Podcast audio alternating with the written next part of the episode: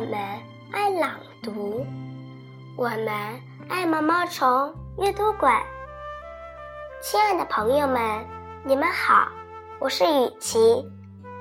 从昨天的故事中，我们知道了蓝鲸失去了一只比生命更宝贵的眼睛。那年轻的渔民得到蓝鲸的眼睛了吗？那只眼睛。又到哪里去了呢？接下来又会发生怎样的故事呢？请继续欣赏《蓝鲸的眼睛》，作者冰波。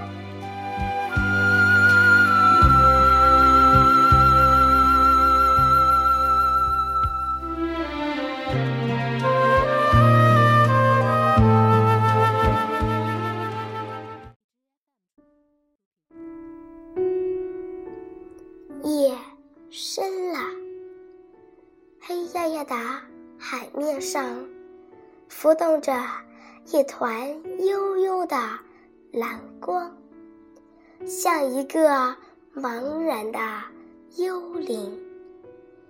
这茫然的幽灵随波逐流，哪里是归宿？女孩。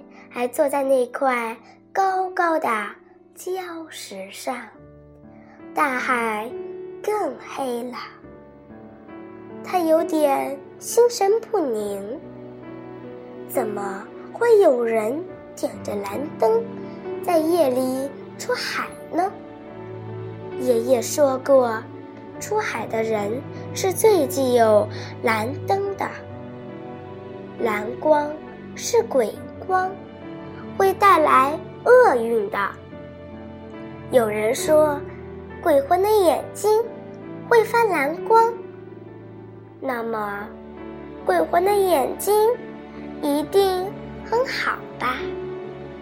一定不会像我这样，月昏昏，心朦胧，浓雾一般的世界里。跳出了一团带一圈印的蓝光，女孩看见了它，它在海面上，正向它飘来。是那帆船回来了吗？当女孩盯着它看的时候，那蓝光像泉水一样流进了他的眼睛。凉丝丝的感觉在身体里渗进开去，看着那团带晕的蓝光，女孩的眼睛奇怪的清爽起来。蓝晕竟很快的消退，只剩下纯净透明的蓝光。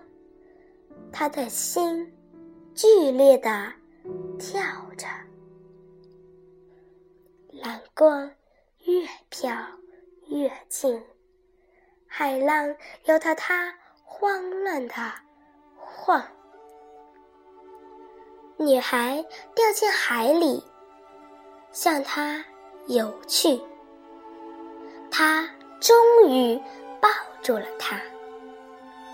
这是一个冰凉、光洁、半透明的水晶球。正发出淡淡的、令人迷惑的蓝色光芒。女孩在抱住它的一瞬间，她的眼睛一下子亮了，月儿不再昏昏，心儿不再朦胧，眼睛所能看到的一切，全是。清晰的，就仿佛让这水晶球的蓝光洗过一般。女孩抱着它游上了岸。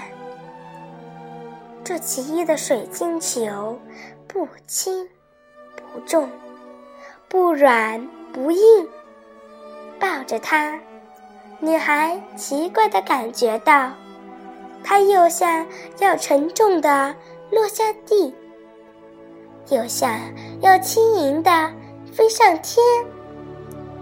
啊，这是一颗海浪孕育的珍珠吗？女孩想。一片平静的大海，浮着温柔的波浪。波浪上躺着一个蓝色的月亮，慢慢摇，轻轻晃。这是女孩心灵深处的大海。